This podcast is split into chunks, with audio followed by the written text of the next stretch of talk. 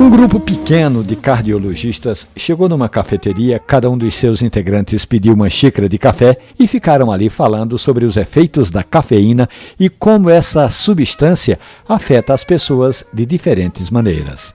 Tem paciente que diz que já aí por volta das 5 da tarde nem pensa mais em tomar um café, porque é certeza, é tiro e queda que vai passar a noite em claro, não dorme de jeito nenhum. Outros dormem que é uma beleza, às vezes até por cima da xícara de café. E há um terceiro grupo de pacientes que tem reações diversificadas. Depende muito se sofre ou se deixa de sentir os efeitos da cafeína.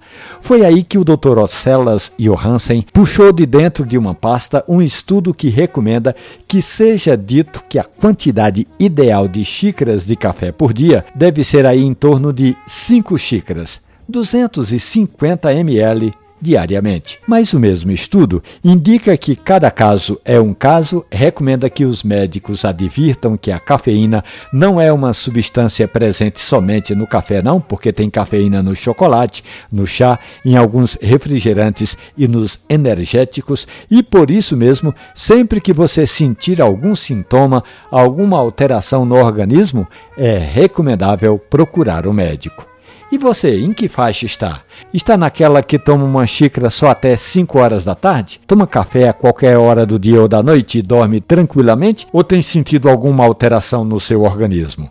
Essa história sobre a quantidade de xícaras de café e outras tantas estão ali na página da radiojornal.com.br ou nos aplicativos de podcast. Café e conversa. Um abraço, bom café.